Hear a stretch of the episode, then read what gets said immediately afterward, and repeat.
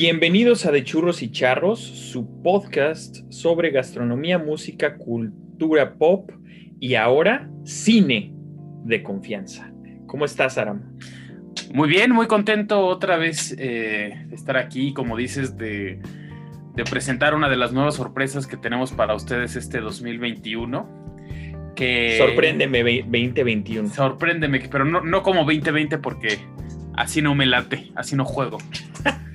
Pero efectivamente, eh, como dice Sergio, pues lo que vamos a hacer ahora es que vamos a tener algunos episodios dedicados exclusivamente a, va a ser una serie de episodios, al cine, pero con un personaje que varios directores han acuñado de manera muy interesante y muy entrañable, que es... Las ciudades. Exactamente. En este caso, hoy vamos a hablar sobre eh, un personaje muy importante en dos directores eh, oriundos de esta ciudad, de la ciudad de Nueva York, y vamos a hablar de la ciudad de Nueva York como personaje, como un personaje principal en las películas de Martin Scorsese y del polémico Woody Allen. Así es, vamos a Vamos a aventarnos al ruedo con este último, ¿no? Que, Así es, porque se pone sabroso. Sí, se pone sabroso. Sí, es un debate ahí interesante. Hay un debate acalorado porque, pues empecemos, empecemos con Woody Allen, ¿te parece? Me parece perfecto. ¿Te parece? Ok. Bueno, Woody Allen es un octogenario director nacido en eh, el área de Flushing, en Queens, en Nueva York y él básicamente eh, vivió o ha vivido toda su vida en Nueva York.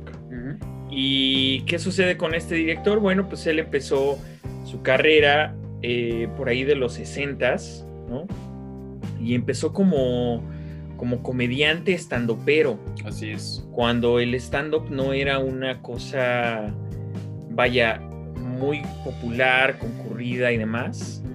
Entonces él empezó así como en sus inicios y poco a poco como que fue descubriendo esta virtud de ser, eh, de adentrarse en el cine, Empezó haciendo eh, pues papeles cortitos, eh, pequeños cortometrajes y de ahí pues digamos él fue despejando como todas estas dudas de qué querer hacer con su vida y entonces pues, se adentró en la dirección y en, y en eh, digamos, la escritura de guiones. ¿Cierto, Aramcillo? De guiones, de eh, como director, como guionista, como actor principal muchas veces o actor eh, de, digamos, de, reparto, actor secundario. Y bueno, este, esta sección que vamos a compartir con ustedes de Woody Allen, pues sí es algo espinosa, algo rara, porque inevitablemente tuvimos que hacernos la pregunta eterna, ¿no? Que siempre se, se está moviendo alrededor de estos personajes, si es qué tanto se puede separar personaje, o no personaje, más bien persona de artista, ¿no? Correcto. Entonces, y ahora, ahora viene a colación con lo que está pasando con Marilyn Manson. Así es. ¿no? o sea, eh, digo, vaya, para quienes han vivido abajo de una piedra, Marilyn Manson era un artista muy popular en los noventas, pero que siempre causó mucha polémica desde el inicio, en donde, por ejemplo, en México, muchas escuelas eh, prohibían a los alumnos a ver sus videos, a, ver, a ir a sus conciertos y demás, cuando era el MTV que estaba al tope de sus poderes y lo pasaban todo el día a Marilyn Manson con The Beautiful People o luego The Dope Show. Sweet Dreams, ¿no? Que, que fue un cover, bueno, excelente para mí, ¿no? También. De, de los Eurythmics, ¿no? Ajá, ajá, y entonces ahora, pues como en esta época de la cancelación, Woody Allen viene pues resulta bastante controversial porque ahora vienen eh, una serie de acusaciones. Bueno, cuéntales tú, Ana. Pues bueno, Woody Allen ha tenido una vida bastante extraña, ¿no? O sea, hubo una serie de acusaciones con que tuvo eh, Dylan Farrow, su, su hija, contra él. Y, bueno, Mia Farrow, la, la ex esposa de Woody Allen, madre de Dylan Farrow, pues estuvo en una guerra contra Woody Allen mediática, social, legal, por supuesto, de ver qué onda con, con Woody Allen, si sí había realizado o no ciertos abusos contra Dylan, ¿no? Ya por ahí del 2013, 13, ¿Pero es su hijastra o es, es, su hija o es hijastra, hijastra, hijastra, Es, su hijastra, es la hija de... de Mia Farrow, casada con otro, con otro hombre. Así es.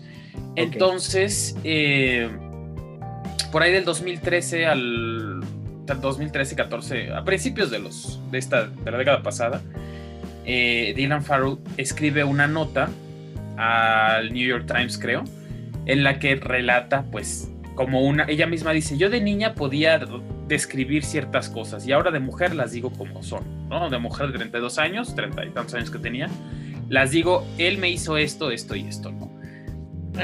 Sí, sí, es la verdad, leer esa carta es algo, pues, repugnante, es, y es muy impactante porque, por ejemplo, a mí lo que me sucedió es que yo, por ahí de los 16, 17 años, eh, eh, mi padre tenía una gran, una gran colección de películas, entonces pues de vez en cuando me ponía a ver alguna que otra.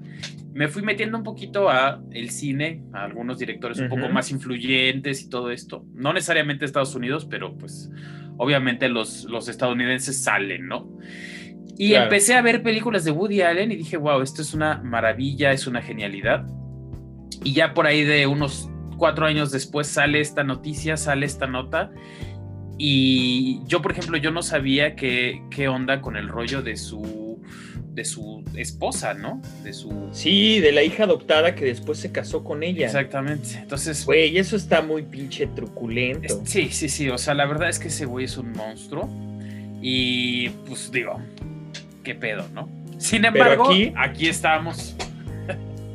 Esa es la cosa y eso es precisamente un poco el debate que, que vamos a, a tener hoy qué tanto influye en la sociedad un artista con su arte, con su forma de ser, porque hay una serie de opiniones, ¿no? Muy, eh, muy encontradas al respecto sobre si se tiene que cancelar al artista, sobre todo si está vivo, ¿no? Si se tiene que cancelar al artista o si se puede seguir consumiendo al artista sin darle voz a él como persona, pero sí a sus obras. Es una cosa ahí complicada, ¿no? Bueno, pero a ver, yo creo, pienso, que los artistas, eh, de cierta manera, vaya, imprimen sus vivencias y sus experiencias en algún punto de su obra. Totalmente. O sea, em, creo que era Manhattan. Es O sea, en Manhattan, en Manhattan, en la película de Manhattan, este güey sale ahí como enamoradillo de una de una lolita, ¿no? Como de una chavita. o sea, hay, hay, ahí un, contexto ahí como medio, pues creepy, güey. O sea, totalmente. Y, al final del día es complicado que, que veas esas películas y que no te recuerde, pues todas, o sea, todo el desmadre que él, que él trae, ¿no? Porque lo sigue trayendo, ¿no? O sea, todas estas acusaciones no es posible que él, o sea, qué buenos abogados tiene, porque una persona, un ciudadano de a pie, no se escapa de eso.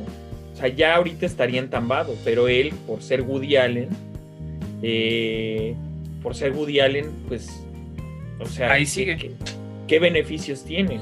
Claro, y justamente esa es la gran crítica que se hace ahorita a Hollywood, ¿no? O sea, hay personas que de plano se vuelven intocables y sobre todo en países en los que la justicia es pues un sistema ahí demasiado fuerte y se mueven muchas cosas como en Estados Unidos, ¿no? Es muy diferente la el, el, manejo. Bueno, diferente y no, ¿no? Pero pues yo creo, tú, tú me corregirás que ya vives ahí, que la justicia en Estados Unidos tiene una aproximación muy diferente a mí, en México, ¿no?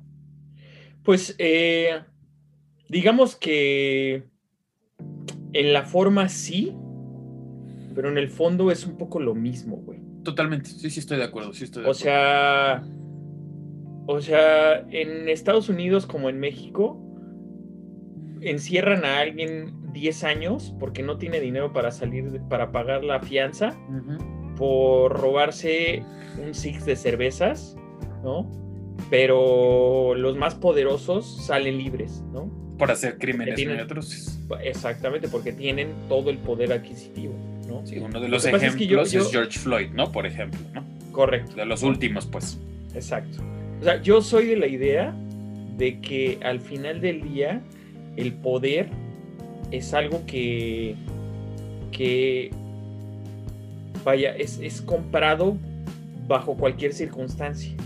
O sea, cuando tú puedes comprar poder, realmente tú tienes como esta eh, ventaja sobre los demás, ¿no? Y entonces, pues aquí en, en Nueva York, pues, pues están los poderosos de los poderosos. Incluso, por ejemplo, el distrito de. El distrito 1 o el distrito 3, no me acuerdo de, de, de Financial District de Wall Street. Este es uno de los más enérgicos. De ahí salió, por ejemplo, Rudy Giuliani. Él fue, él fue el, el, el District Attorney, o sea, el Harvey Dent de Manhattan, ahí, ¿no? O sea, entonces, mm, a mí me da la impresión de que, de que estas figuras siempre se van a salir con la suya, güey.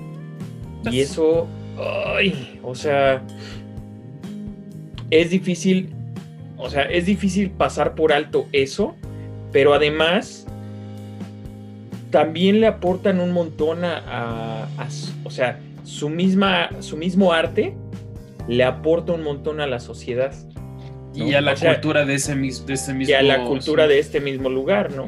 A la cultura del mismo lugar. O sea, al final del día nosotros, por ejemplo, en México no- nos quejamos de que no, es que en México nunca pasa nada, es el país de no pasa nada y siempre hay un montón de impunidad, etcétera.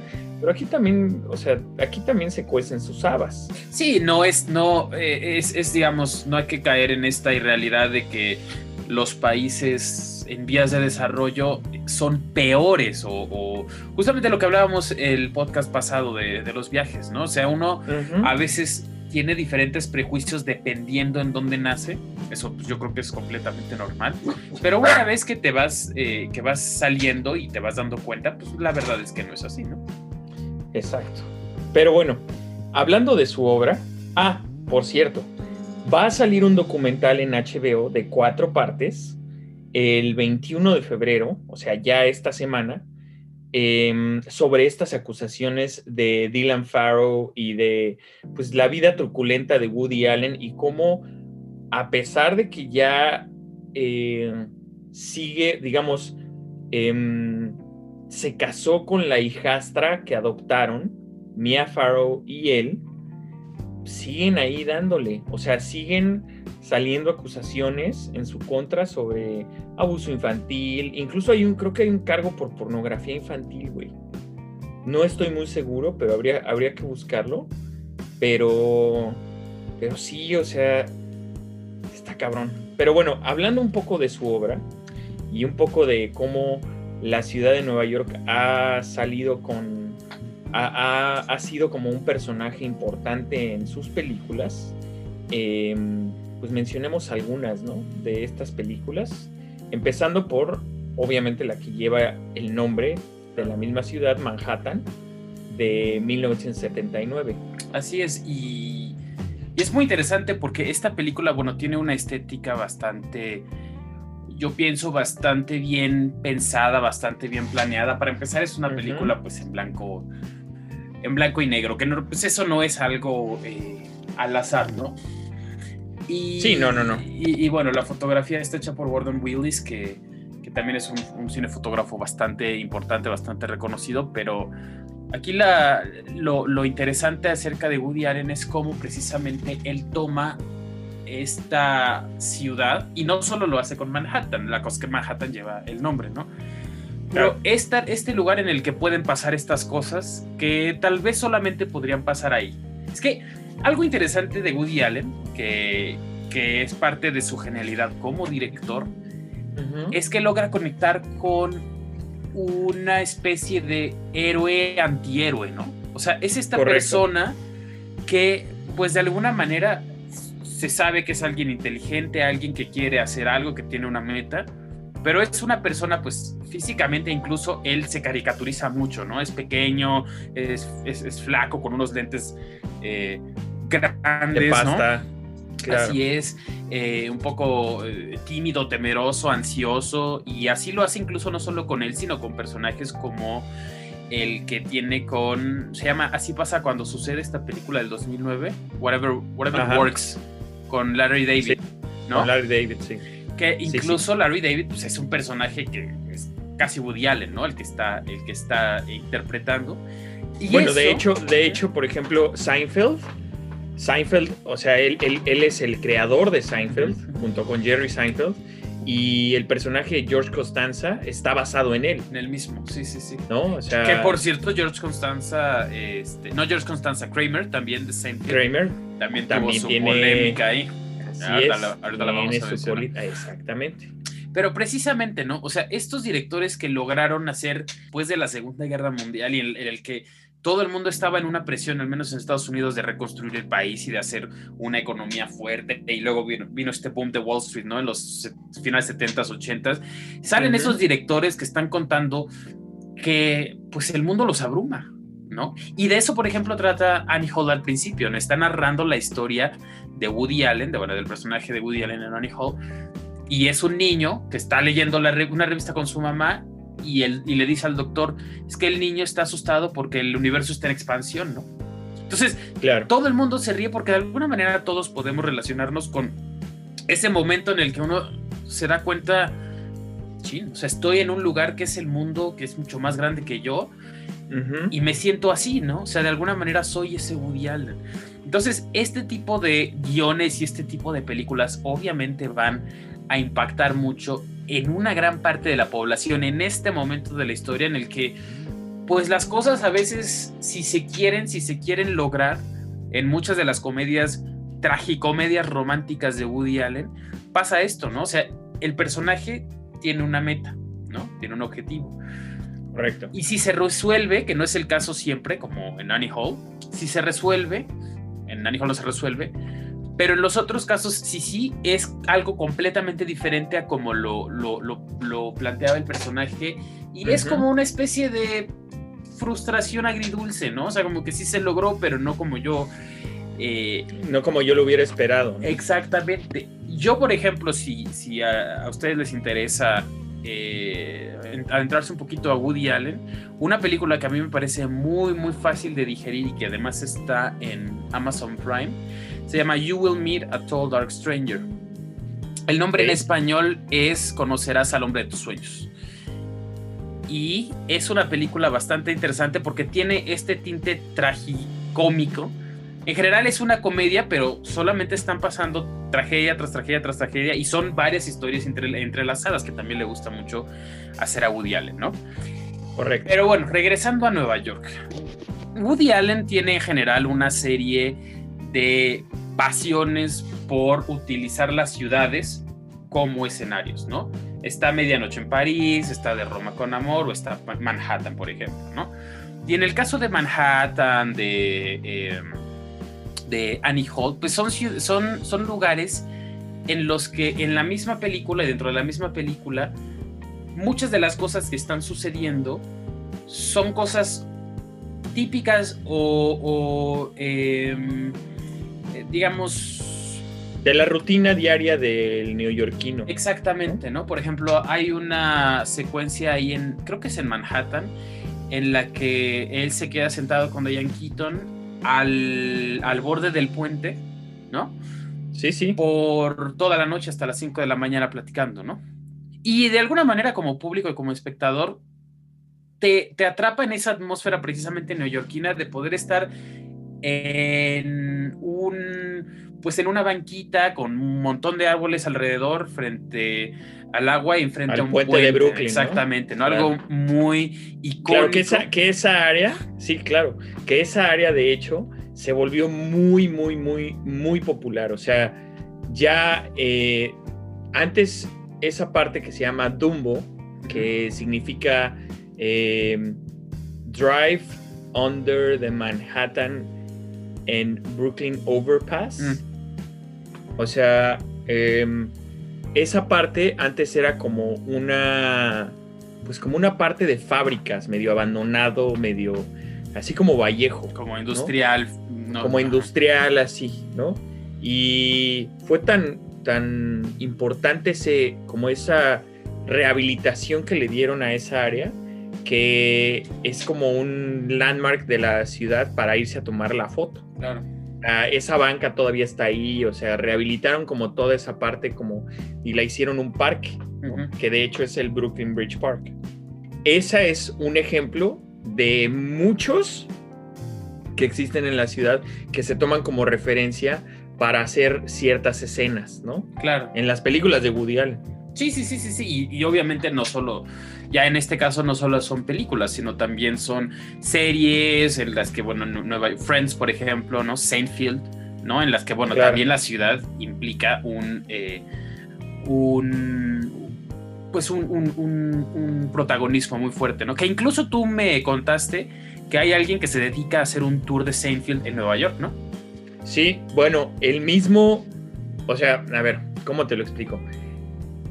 El personaje de Kramer está basado en un vecino de Larry David, Ah, que, se llama Ken- que se llama Kenny Kramer.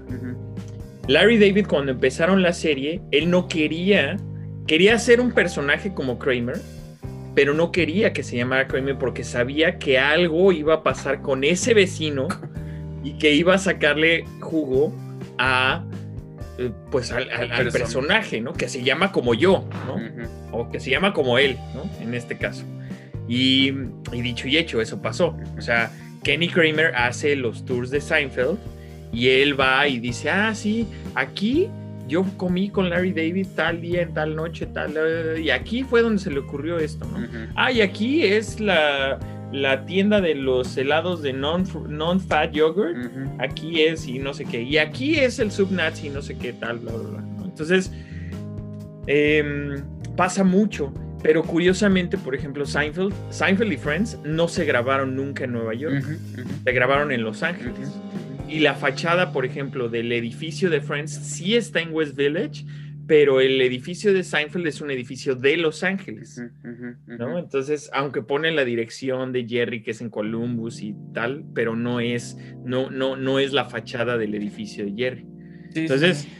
sí, o sea, la- las locaciones son como muy importantes. Y, por ejemplo, yo me acuerdo que hay una escena en la película de Anything Else de Woody Allen con, con el chico de American Pie, Jason Biggs y Christina Ricci Ujú. donde Jason Biggs es un escritor que quiere, eh, vaya, que escribe y que tiene como a su mentor, que tiene a su mentor, que tiene a Woody Allen como su mentor.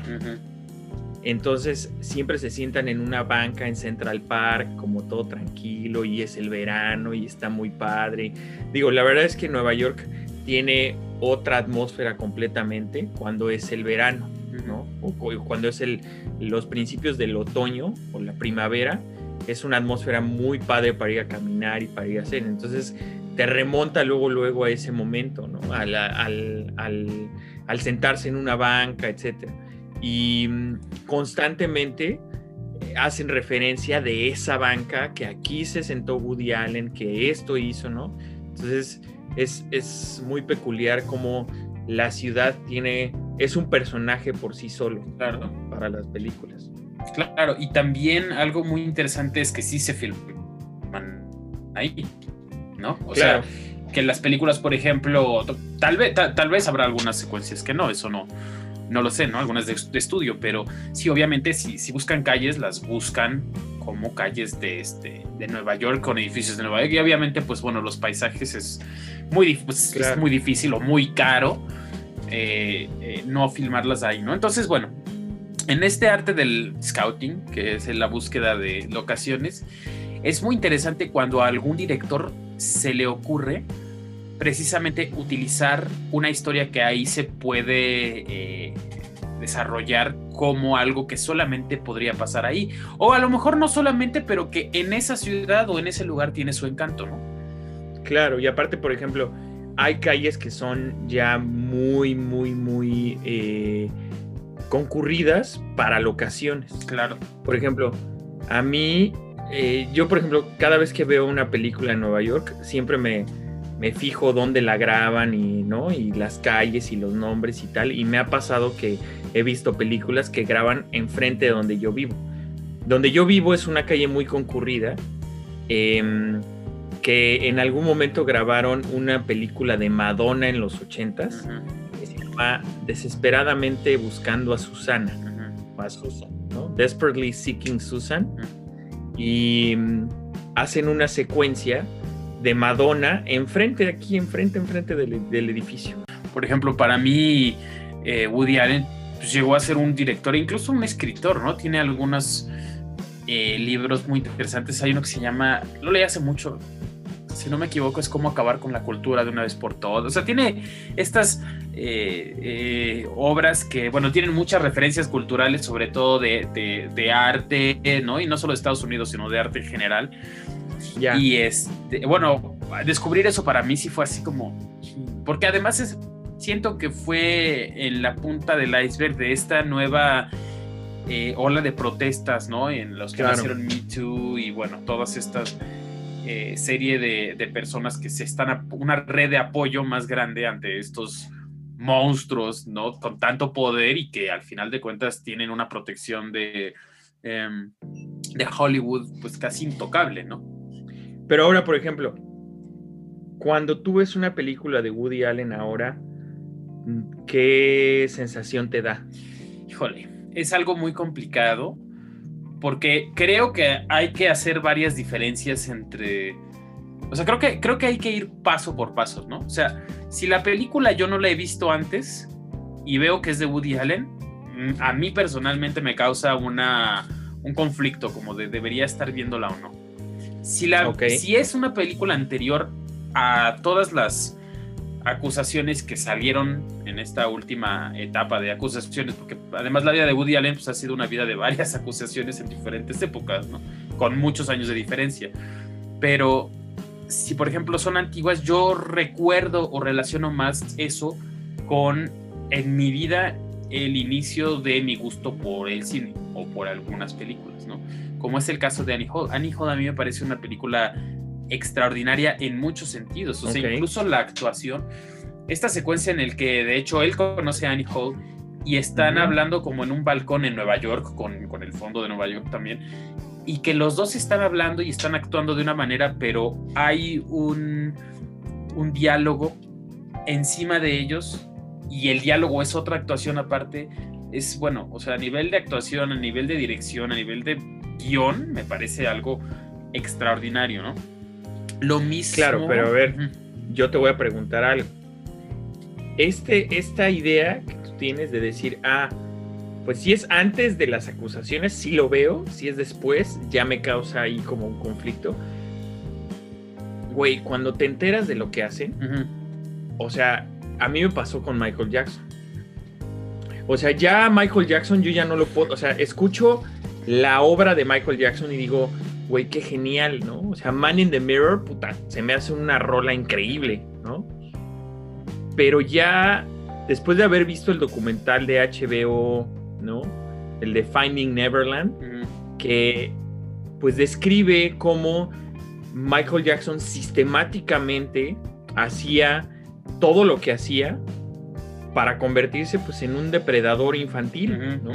O sea, eh, no lo puedo ver igual, güey. No, no, no. Me cuesta trabajo. Yo no estoy diciendo que, que yo, por ejemplo, si las vi antes, eh, me, me- me den igual, ¿no? Más bien, por ejemplo, a mí lo que me pasa es que yo veo a Woody Allen como un director que a mí, por ejemplo, y a muchísimas otras personas que incluso columnistas de periódicos importantes han escrito, es que yo, mujeres, por ejemplo, ¿no? O sea, Yo sé lo que hizo, yo veo lo que hizo, yo leo la carta de, de Dylan Farrow y, y aún así se me antoja ver la nueva película, ¿no? Yo eso sí, las películas, las últimas películas que ha sacado no las he visto. De hecho, la última que vi fue Un hombre irracional con Joaquin Phoenix. Ajá. Me parece que ahí apenas está, esa fue del 2014, si no me equivoco. Me gusta que le dices Joaquín. Bueno, Joaquín. Me gusta, ¿eh? Joaquín, Joaquín Fénix, ¿no? El Juaco. El Joaco Fénix, ¿no?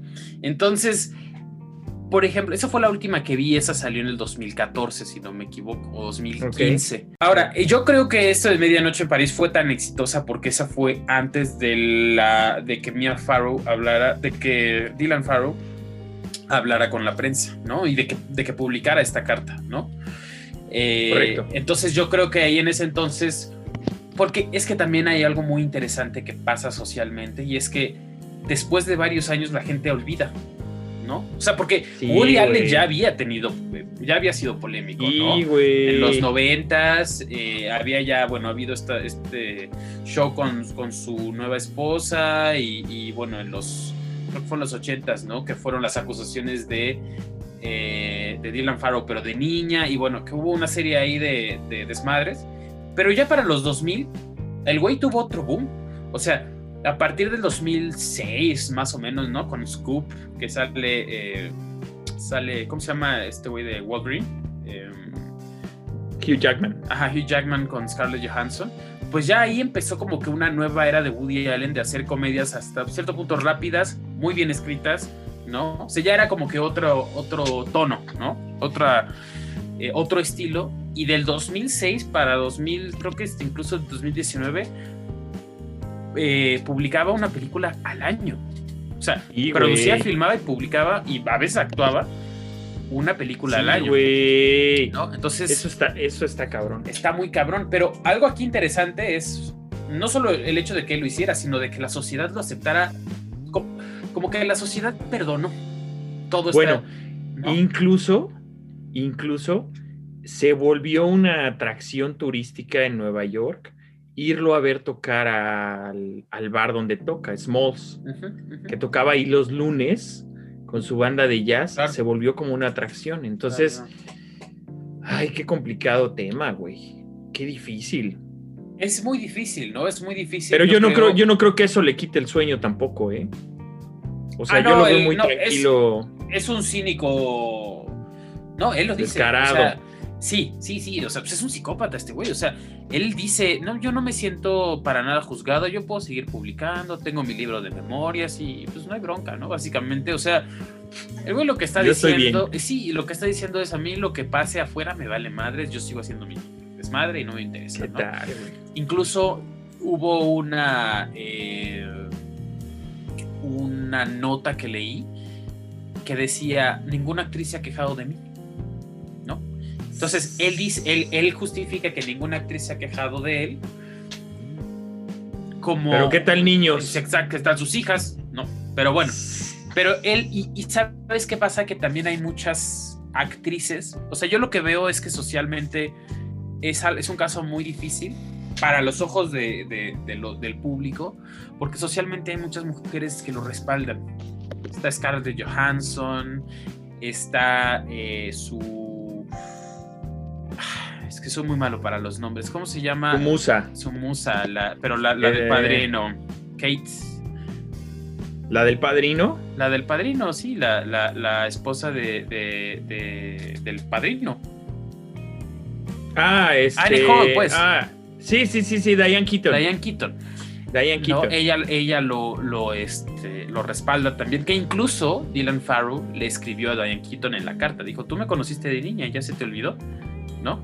Entonces, es, es esta cosa como de, bueno, precisamente esta cuestión de estar apoyando o de estar eh, haciéndose de la vista gorda, ¿no? A estos personajes, pues es muy difícil. Y ahora está también la opinión, es que hay varias opiniones, ¿no? La opinión, ese es un debate muy interesante. La opinión de que dicen, bueno, es que lo que hizo el artista a final de cuentas es ficción. Así Manhattan refleje su perversión loca, sigue siendo una ficción. Eso no pasó, ¿no? O sea, lo que pasó es otra cosa que se tiene que llevar a tribunales y la chingada, pero esa obra por sí sola es una ficción. No pasa nada si la quieres ver. ¿no? Esa es, esa es una ¿Qué tal, opinión, esa es una opinión que yo leí, ¿no? Otras opiniones dicen, no, lo que pasa es que si tú estás viendo la obra de este güey, por más buena que sea como obra aislada, estás apoyando y estás no dándole el- la voz o estás anulando la voz de las víctimas, ¿no?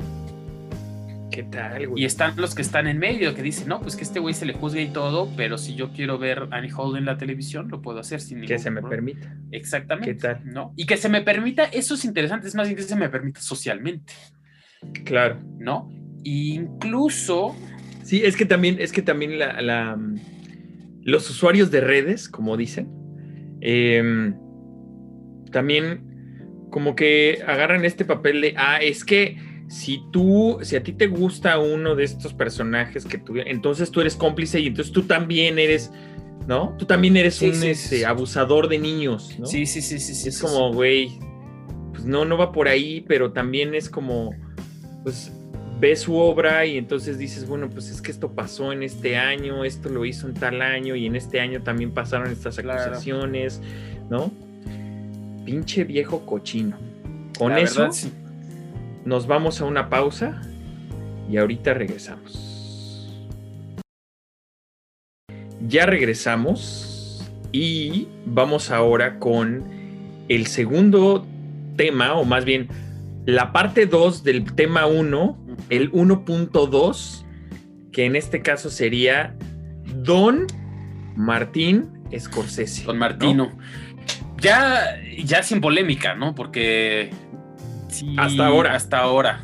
Que yo creo Sí, que ya no, ahora. ya no podría, ya no puedo, o sea, no sé, güey, ya podría salir algo así para Don Martin Scorsese a los ochenta y tantos años. Pues mira, de que es posible, es posible. Yo no lo creo hasta ahora, pero pues quién sabe, ¿no? Fíjate que ah, eh, ahora que nos fuimos al, al- al corte estaba recordando.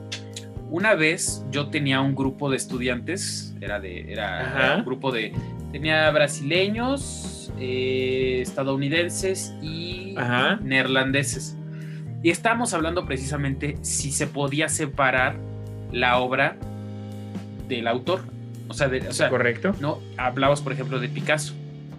Todos los alumnos dijeron, sí, totalmente, yo no tengo ningún problema. Todos, ¿eh? Eran cinco alumnos. El 100% Órale. dijo no. Y ahí fue cuando les dije, ok, la- aquí la única cosa es todos somos hombres. Éramos seis hombres en ese debate, ¿no? Claro. Y es que yo creo que también ahí influye el factor de qué tanto uno se relaciona con su nivel de vulnerabilidad. O sea, es mucho más común, ¿no?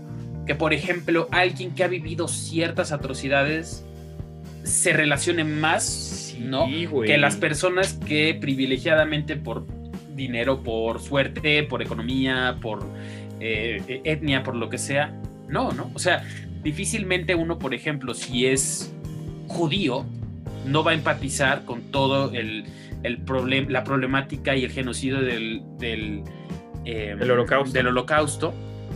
Pero al- eso no existió. Ah. y- y les- eso existió en el lado de la tierra, en el otro lado de la tierra plana. ¿no? Exactamente. El lado de abajo. Pero, o sea, el punto aquí es que sí yo creo que tiene mucho que ver que muchas de las personas que hasta hace no tanto tenían el poder de opinión, pues eran los hombres. Entonces, si un hombre se, la- se acusaba a otro hombre por parte de una mujer y ya de por sí la sociedad anulaba la opinión de una mujer, pues obviamente eso se iba mitigando y en los ochentas, bueno, todavía, bueno, todavía sigue, ¿no? Pero ahora, bueno, ya con Me y con todos estos casos de, de destape de, de- de acusaciones, pues como que sí, ya la industria poco a poco, en algunos casos, y obviamente no en todos, eh, va más o menos ahí agarrando la onda y va dando más voz a las víctimas, ¿no? Claro, y es que aparte también eh, uno tiene que entender el contexto de cuándo se hizo, ¿no? O sea, cuándo se hizo la, la obra, ¿no? Porque no puedes juzgar con los mismos ojos de- del 2021, 2020, no puedes juzgar algo hecho en los 70s o en los 80s.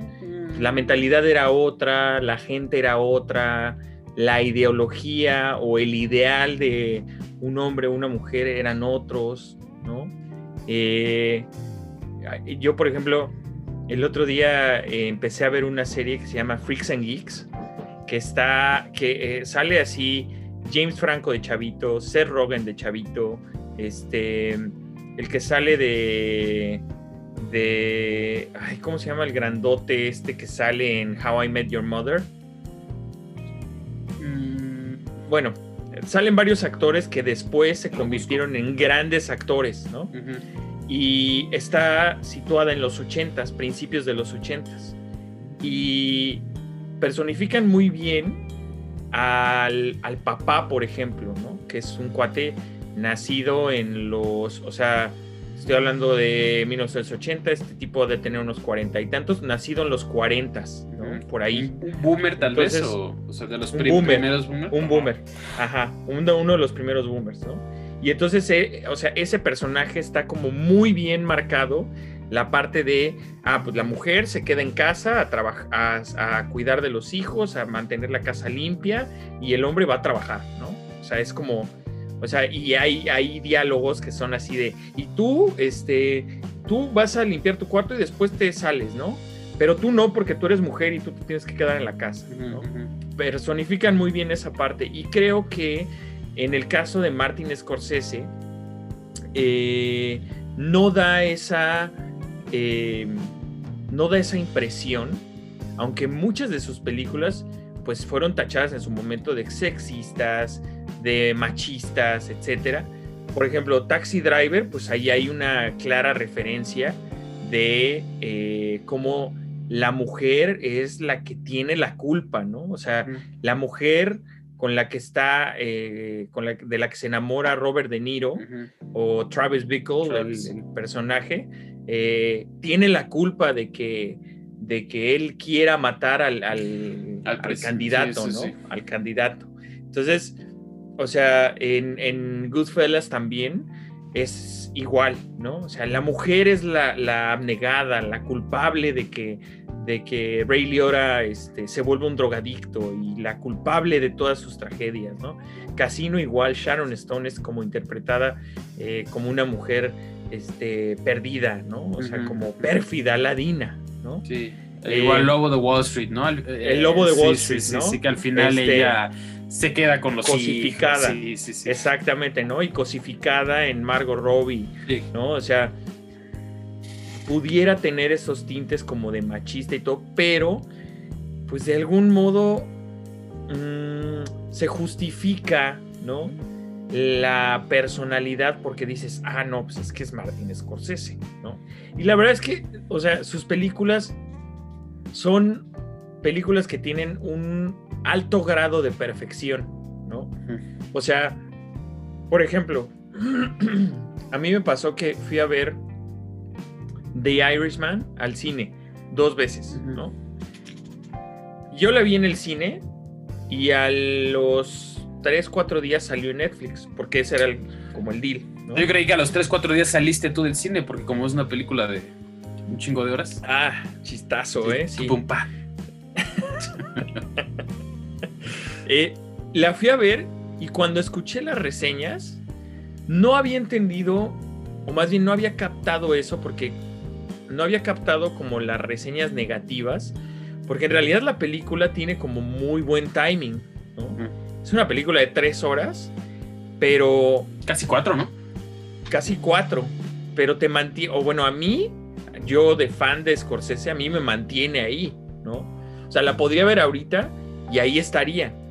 Pero los efectos visuales, toda esta parte donde le hicieron a un Robert De Niro, un joven De Niro y a un Pacino, un joven Pacino, pues lo hubieran reemplazado por, por actores jóvenes.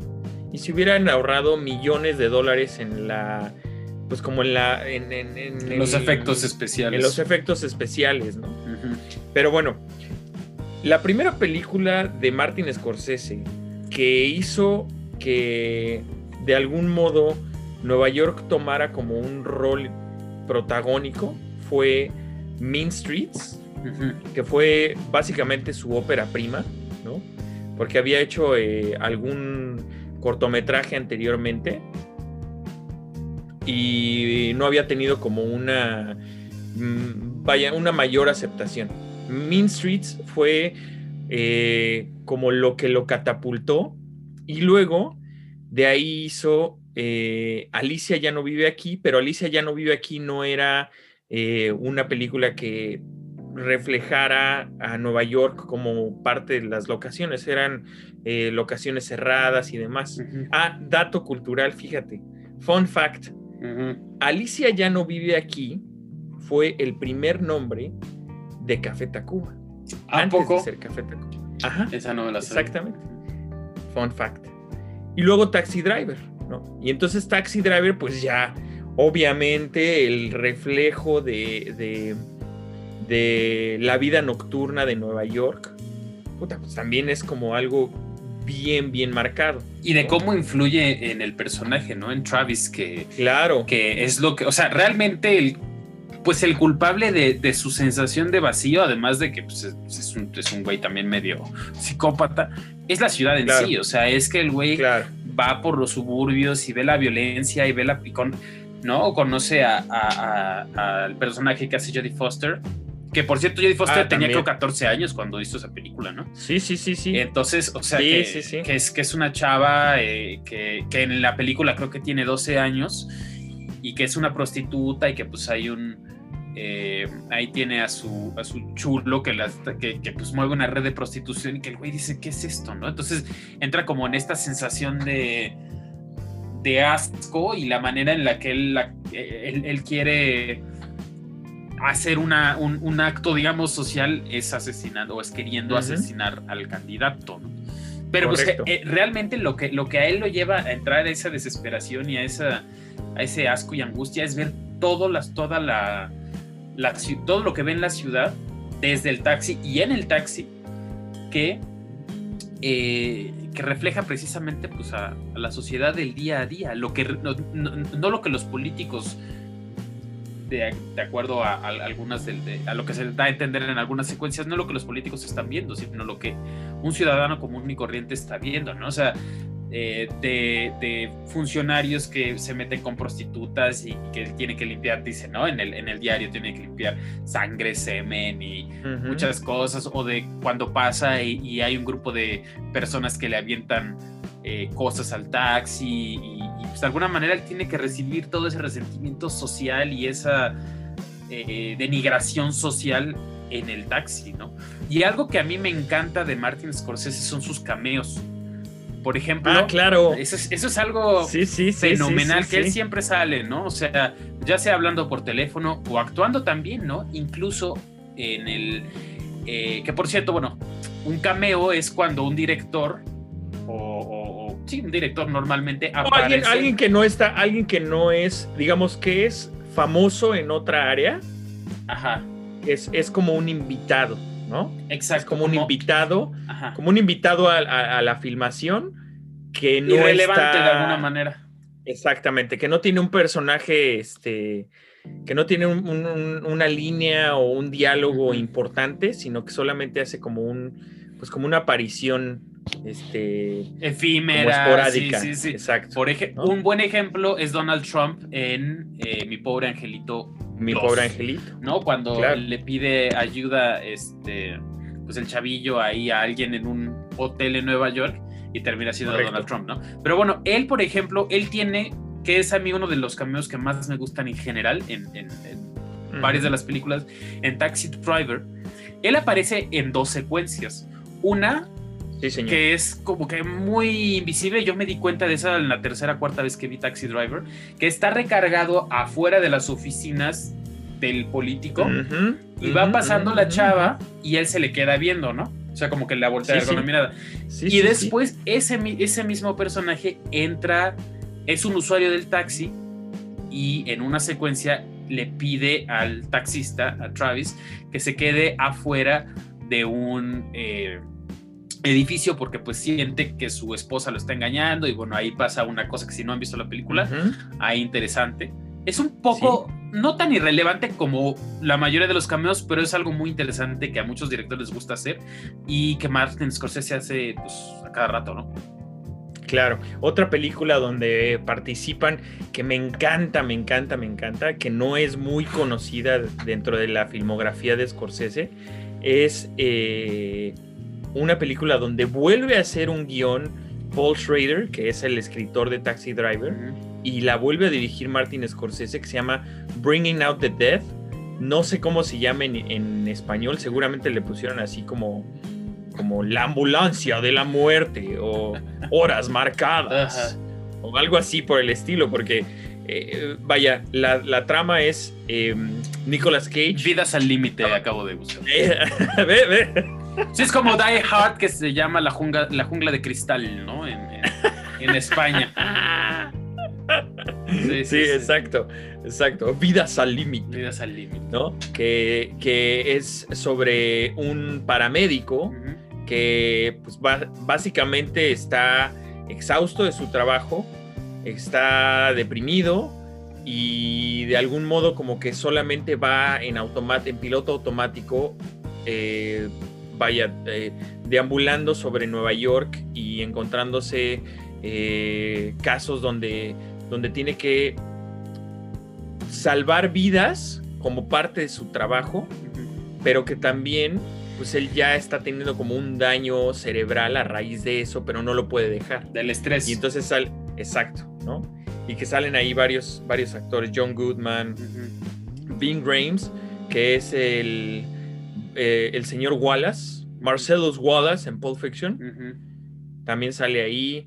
eh, y sale Mark Anthony como un, eh, como un vagabundo de estos locos vagabundos que existen en Nueva York. También sale ahí haciendo su aparición. De ahí sí la pueden ver. También me encanta y refleja muy bien la, la vida de noche de La Nueva vida York. al límite. la vida al límite. Exactamente. entonces, si pueden dense. Creo que está en Prime, ¿no? Vidas al límite. No sé, Creo que no sí. sé, la voy a, la voy a buscar, la voy a buscar.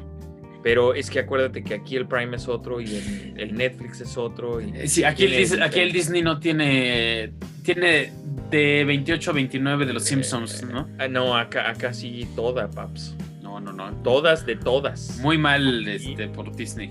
Muy mal, muy mal Disney Plus. Luego, em, bueno, Goodfellas también dentro del género de cine de mafiosos también hay una parte donde refleja muy bien la ciudad de Nueva York, eh, el lobo de Wall Street, por supuesto, también. Y en The Irishman eh, reflejan el, el- es la historia de eh, quién mató a Jimmy Hoffa. Jimmy Hoffa era el líder sindical por excelencia en los años 50, 60, que nunca supieron quién lo mató, desapareció de pronto, hasta hace poco que salió un libro, que, está, que es el libro que en el que está basada la película de The Irishman, eh, y refleja también la vida de, eh, eh, del Nueva York de esos tiempos. De hecho, hay un asesinato de el personaje de, déjame te digo rápidamente, que yo lo conocí de hecho en, en- cuando trabajaba en un restaurante, bastante mamerto, Bobby Cannavale. Ok, el personaje de Bobby Cannavale, que se llama Skinny Racer, es eh, asesinado en Little Italy. Y Martin Scorsese en alguna entrevista comenta que él recuerda muy bien eh, ese asesinato de ese, de ese mafioso, porque él vivía a dos cuadras de donde fue ese asesinato, en Little Italy, en la pequeña Italia. Y de hecho, Martin Scorsese y Robert De Niro se conocieron de chavitos.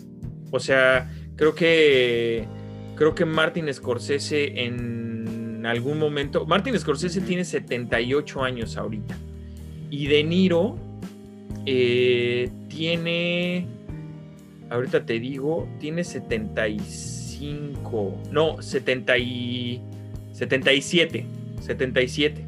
Se conocieron porque crecieron juntos en Little Italy.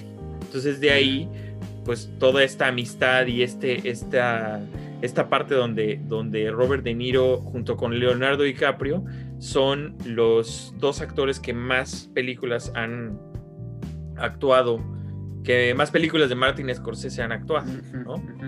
Entonces, este, pues sí, vaya, o sea, la, la lista es bastante larga de las películas que ha hecho Martin Scorsese en la ciudad de Nueva York.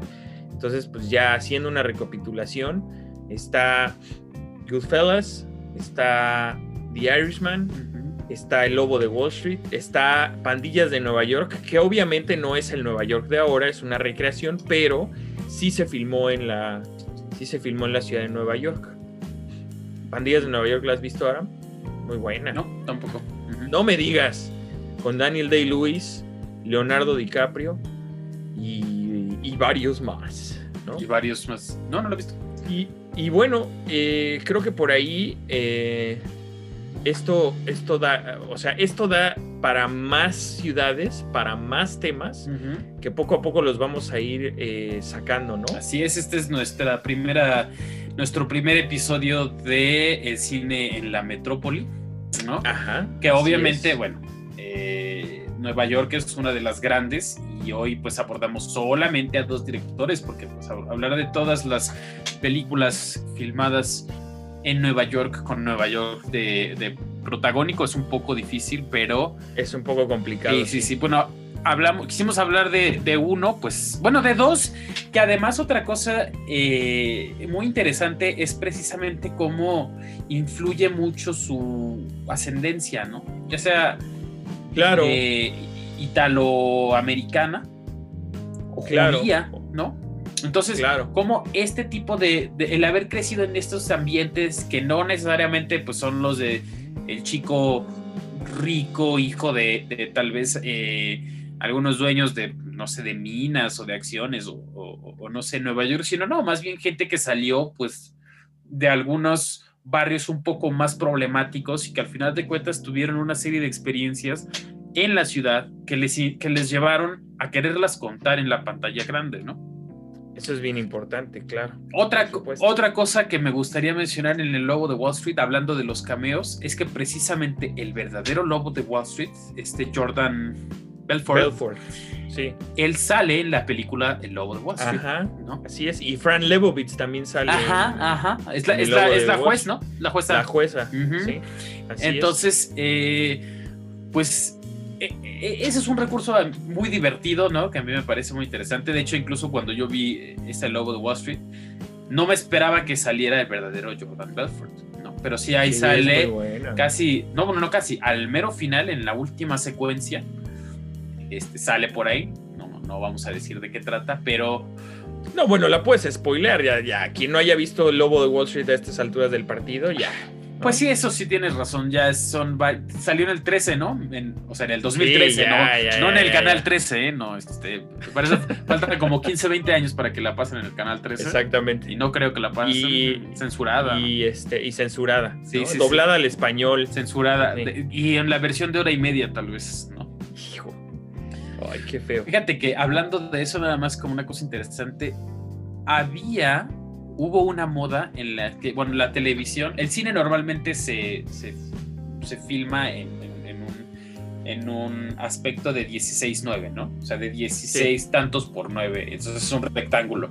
Pero hubo una época en la que como la televisión se hizo cuadrada, de 3 por 2 o de 4 por 3 no recuerdo, las películas se recortaban pues manualmente a eso. Entonces recortaban gran parte del escenario, ¿no?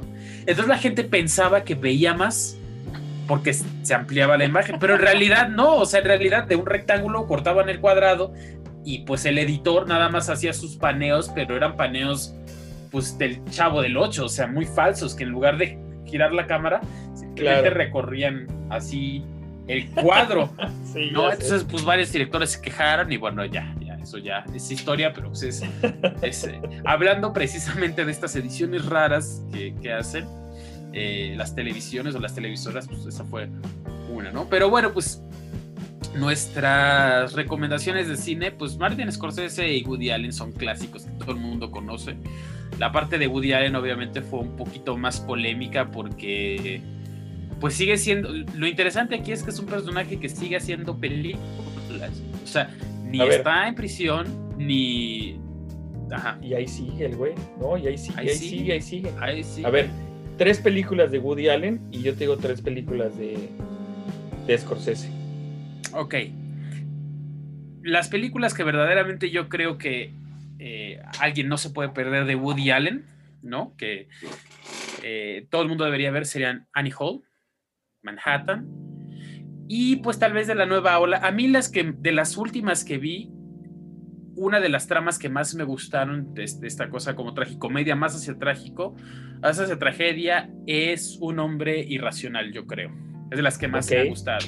Pero pues digo, cualquier, casi cualquier película que, que vean de Woody Allen, si logran deshacerse de la imagen de Woody Allen como persona, posiblemente les va a gustar.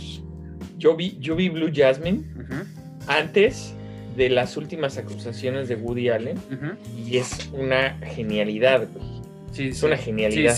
pero ya después lo vi y dije, Ay, sí me sentí medio culpable de eso. Medio. Pero igual la vi. Sí, pero es que, ¿sabes qué pasa? Que la ve, es que son, son sentimientos encontrados, porque la ves y dices, estoy haciendo bien o estoy haciendo mal, ¿no? O sea, porque individualmente te preguntas, si yo estoy consumiendo esto, ¿estoy apoyando a esta persona o no? Entonces es una sensación rara porque la obra de arte como tal genera, porque además, o sea, como artista, y la finalidad, una de las finalidades del arte es eh, mover algo en las emociones de otra persona, ¿no?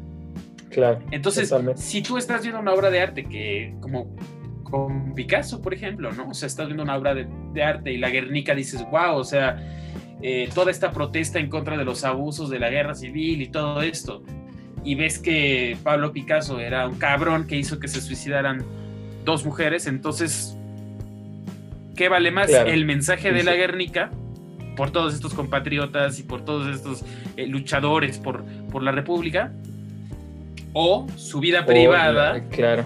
¿no? Entonces, y su cagadero. Exactamente, ¿no?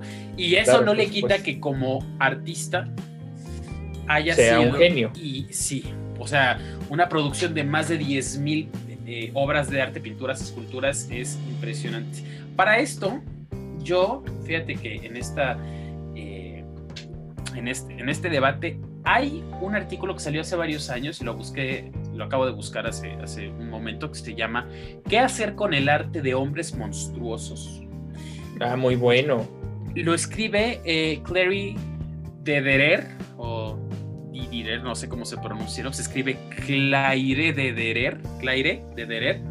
Lo interesante es que ella, ¿no? Precisamente habla desde la opinión de una escritora, mujer, de que ella creció con varias de las obras de Woody Allen y que después, haciendo una investigación sobre Woody Allen, se dio la tarea de ver otra vez sus películas, ya después de toda esta polémica, y que dice que ver Manhattan le causó una eh, pues una repulsión que, que no porque además Manhattan pues es que refleja lo que al final de cuentas Woody Allen hizo en su vida real o sea aunque Manhattan es una, una ficción pues es la vida de un güey de un cuarentón que anda con una chavita de 16, 17 años. Y que además la trata mal. O sea, ¿no? Entonces, o sea, y de nuevo, ¿no? O sea, tú ves la película, yo la película la vi antes de, todas las acusaciones en 2013, 2014. Y bueno, yo, a mí, yo quedé fascinado con la película, la estética, las actuaciones, el movimiento y, nuevamente esta cuestión como del camino del héroe frustrado que al final de cuentas consigue algo, pero mm, como que más o menos, ¿no?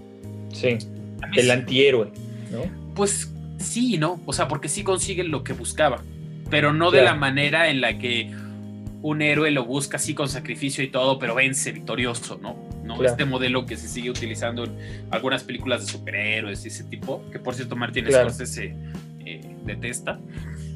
Pero aquí para mí lo más interesante es eh, que Woody Allen sí tiene hasta cierto punto la capacidad de reflejar a una persona no tan maniquea, no tan buena o mala sino a alguien con quien de alguna, de alguna manera uno se puede identificar con sentimientos de, de autoinculparse o, o, de inculparse uno mismo por sus desgracias, de alguien que quiere lograr algo pero que está en constante eh, angustia, en constante ansiedad y que al final de cuentas lo logra, pero como con este sabor amargo de que la vida es difícil, ¿no? Eso lo logra muy bien Woody Allen. Pero es lo que tú decías hace rato, o sea, uno lo puede ver y puede apreciar el trabajo estético que hizo y el trabajo intelectual con el desarrollo de un guion. Pero lo que dices, o sea, ves Manhattan y ves que más o menos a la par, no, bueno, Manhattan fue antes, si no me equivoco, sino unos años después, eso que hizo con Manhattan lo hizo con una de sus hijas adoptivas y que con otra de sus hijas adoptivas se casó cuando, o las, o, eh, bueno, los cacharon cuando ella tenía 17 años, creo, y después se casó con ella. Cabrón. Dices, pues este cabrón la manipuló desde, pues casi casi como un producto. Pues bueno, escríbanos sus comentarios, ¿no? También de qué opinan de esta situación y pues vámonos con las recomendaciones. Así es. Bueno, eh, yo te voy a decir tres películas de Scorsese para empezar, ¿no? La primera, yo sí le recomendaría Casino antes de Goodfellas. Porque Casino tiene una. como una visión mucho más Las Vegas.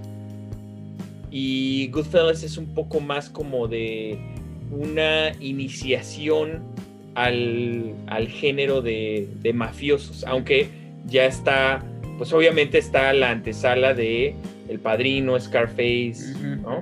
O sea, toda esta parte. Luego le recomendaría esta de Vidas al límite, ¿no?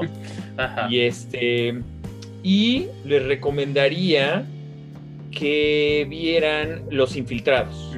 Esas tres, creo que son como de las más ligeritas y fáciles de entender.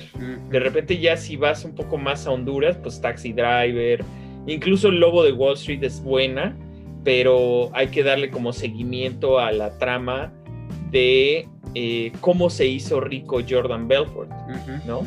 Que digamos, el tema de Wall Street no es un tema como muy sencillo de explorar. De abordar. Y además que también ya se ha hablado en otras películas, ¿no? este, como, como Wall Street precisamente, ¿no? Exactamente. Pero este, algo te iba a decir yo de estas películas que, bueno, ahorita me acuerdo. Ajá. Bueno, y pues eso, básicamente eso, ¿no? O sea, vidas al límite, los infiltrados y casino. Esas tres para empezar. Ah, de, ya, de los soundtracks también de, de, de Martin Scorsese que... Ah, claro, súper fan de los Rolling. Sí, sí, sí, sí, sí. Que incluso me estabas diciendo el otro día, ¿no? Que está que produjo en 2015, ¿no? Si no me equivoco, una ah, serie. Sí, sí, una serie para HBO, una miniserie para HBO que me la recomendó Mitsuo, de hecho, que se llama Vinyl. Ah, vinil. Vinil. Sí. Que es con Bobby Cannavale, que él hace el personaje de un director dueño de una disquera financiada por la mafia justamente. Y entonces este, él, trata de salir adelante con el negocio y hay momentos, la serie está producida por, por Martin Scorsese y por Mick Jagger. Entonces hay momentos donde se cruzan, eh, hacen como un crossover de realidades alternas porque están intentando firmar a una banda o a un, a un, sí, a una banda por un lado y luego están intentando firmar a otro artista, pero se cruzan con, por ejemplo, en el concierto de Led Zeppelin en el Madison Square Garden, en el, en el mítico concierto de The Song Remains the Same, ahí se cruzan, ¿no? Hacen como un crossover, un poco como Almost Famous de Cameron Crowe. Y este, muy buena también que la sigan y también está en Nueva York. O sea, también está situada en Nueva York. ¿Dónde la podemos Pero bueno, esa está en HBO. Esa está en HBO. Y luego, pues ya para las recomendaciones de esta semana, rápidamente, porque ya nos estamos colgando bastante, hay que recordar a Chick Corea. Una gran pérdida para el mundo de la música, para el mundo del jazz. Cienciólogo. ¿Eh? Cienciólogo. Era cienciólogo. Sí, bueno, pues es como Tom Cruise, ¿no? Y, Así es. Quieren, John Si, si quieren saber más de la cienciología, bueno, South Park tiene un episodio bastante, bastante bueno en el que Tom Cruise no puede salir del closet. Ya. Ah, sí. es muy bueno. Entonces, bueno, Chick Corea es un jazzista que tocó con grandes, un Miles Davis, si no me equivoco, con Herbie Hancock, ¿no? Y que para mí era de estos músicos todavía vivos que eran así veteranos del jazz fusión, cuando el jazz pasó de ser bebop y de ser hard pop a ya una cosa ya mucho más compleja y armonías ya que, que pues quién sabe quién entiende, ¿no? Pero que aún así son... Dicen, dicen que era el... que era cuando era de la época en donde los jazzistas eran rockstars, ¿no? Ajá, ajá, ajá, exactamente. O sea, cuando. Porque de hecho así fue. Incluso Herbie Hancock es el compositor del paso del robot, ¿no? De esta que sale en Zoolander, ¿no? Sí, Entonces, este, sí, sí, o sea, hubo una época del jazz en el que los jazzistas porque el jazz cuando empezó, pues era una cosa un poco más de suburbios y había mucha droga y prostitución y llegó un punto en el que ya era lo más sofisticado, ¿no? Y lo sigue siendo un poco, ¿no? Es que la idea es de las cosas más sofisticadas. Y pues bueno, se nos fue el, la semana pasada y eh, murió de un cáncer nuevo. No tengo muy buena idea qué tipo de cáncer es, pero pues es una enfermedad que todavía no sé. En la uña del pie. sí, en el pelo, ¿no? Entonces, este, pues bueno, murió eh, sí, a los 79 años, dejó una carta pues a los jóvenes eh, músicos y jóvenes artistas diciendo, si no lo van a hacer por ustedes, háganlo por el resto de la humanidad, que el mundo necesita arte. Y pues escuchen a Chicorea. Chicorea es alguien, de repente ahí si están escuchando a Chicorea y les parece muy abrumador porque pues sí, a veces el jazz fusión es demasiado ¿no? Como que dices, bueno, no sabes de dónde llueven los chingadazos, ¿no? O sea, ¿qué chingados estoy escuchando aquí? Pues escuchen las cosas que hacía por ahí de los 80s, los 70s, ¿no? Hay jazz un poco más, eh, más lento que no es tan, tan violento para, para la mente que como que no puedes ir siguiendo. Y pues bueno, es para mí es una gran pérdida, ¿no? Bueno, yo creo que para todos los, los, que nos gusta un poco el jazz y toda esa onda es. Mira, aquí tengo el dato. Dice que murió de cáncer en las cutículas. No, no es cierto. Es broma. Mira. sí, que wow, ¿no? Chistazo, este, chistazo, chistazo. Sí. Oye, ah, o sea, tú sí puedes hacer tus jet tus chistes, ¿no? Tú sí puedes. te, estoy diciendo cáncer en el bigote, por eso. Ah, ok, ok. Te, estoy devolviendo un chiste al, este al mismo nivel de, comedia, de gracia y comedia. no, hombre, estamos, pero con todo. Yo les voy a recomendar este libro que estoy empezando a leer, que se llama Fútbol a Sol y Sombra, de Eduardo Galeano. Pues vaya, es un libro que mm, digamos, hace, hace una referencia hacia todos los aspectos del fútbol, ¿no? O sea, desde la portería, el balón, la cancha, el portero, qué es el árbitro, dentro de su concepto de fútbol, ¿no? Es sabido que Eduardo Galeano es un, fue un gran, gran, gran aficionado del fútbol, pero él mismo se se catalogaba como tener dos pies izquierdos. Entonces nunca fue un gran futbolista, pero sí fue un gran escritor de fútbol. Y este libro salió creo que pues, ya hace bastante tiempo, hace, creo que por ahí de 2010, si no me equivoco. Y si, si pueden adquirirlo, les vendría bien. Eh, creo que Creo que es un libro muy agradable, muy ligerito. Eh, por ahí también si lo pueden conseguir en audiolibro, también se vale. Eh, no tiene mayor complejidad. Es un libro que además tiene una edición actualizada, de, bueno, actualizada entre comillas, hasta el Mundial de 2014. Entonces, por ahí se pueden dar una vuelta. Porque él murió en 2015, ¿no? Ajá, él murió en 2015. Y, pues ya, básicamente es eso. Con esto nos vamos. Ah, no, falta la chela. La chela. Falta, la, chela. Ya me queda muy poco. No, no es Coca-Cola lo que estoy tomando. Es, una stout. Parecía, ¿eh? Parecía, Coca-Cola, ¿no? Esta es de la cervecería La Bru. Es una cerveza que te va a gustar mucho porque es de Michoacán, de Morelia. Entonces, este, de, de, tu, de tus raíces. Sí, sí, sí, Bueno, a mí esta, esta cervecería me gusta mucho. Yo la conocí en unas catas que daban en una tienda aquí en la Ciudad de México. Y este, la conocí hace unos dos, unos tres años. Y la Bru a mí me parece que es una cerveza fácil de tomar. Si a ustedes andan en esta onda como de iniciarse en las cervezas artesanales, prueben la cervecería La Bru. Es bastante interesante. Me parece que se fundó, si no me equivoco, en el 2010, ¿no? Ok. Y una cerveza que a mí me gusta mucho de ellos, no es la de hoy, esta es, la, esto es un stout, cerveza oscura, pero una cerveza que ellos hacen es una cerveza con maíz.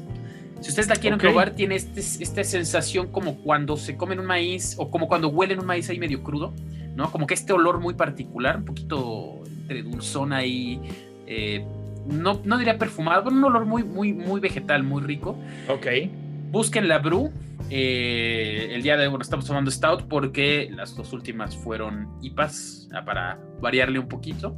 Me parece bien. Muy rica, la pueden encontrar en incluso tiendas departamentales, en internet, etcétera. Entonces con esto pues nos despedimos. Le doy el último Exacto. trago. Y ahí nos vemos. Síganos en Ya redes sociales. Y no olviden eh, comentarnos de qué quieren hablar. Esto, estos temas son una recomendación de un amigo nuestro que nos escribió en Instagram. Digo amigo, no lo conozco, creo que tú tampoco, pero ya es nuestro amigo. Ya es nuestro amigo. Y nos pidió que habláramos de Scorsese. Bueno, él o aquí, gran amigo usuario de Instagram. Eh, nos seguimos escribiendo. Cuídense y tápense porque hace frío. Aquí Y usen también. cubrebocas. Y usen cubrebocas. Y sí, y díganos qué opinan de, de lo que hemos contado, pues eh, la, la retroalimentación siempre es el, el diálogo en este tipo de medios pues más interesante, ¿no? Entonces, échense una vuelta. Ancina es. Ahí nos vemos. Chao, chao.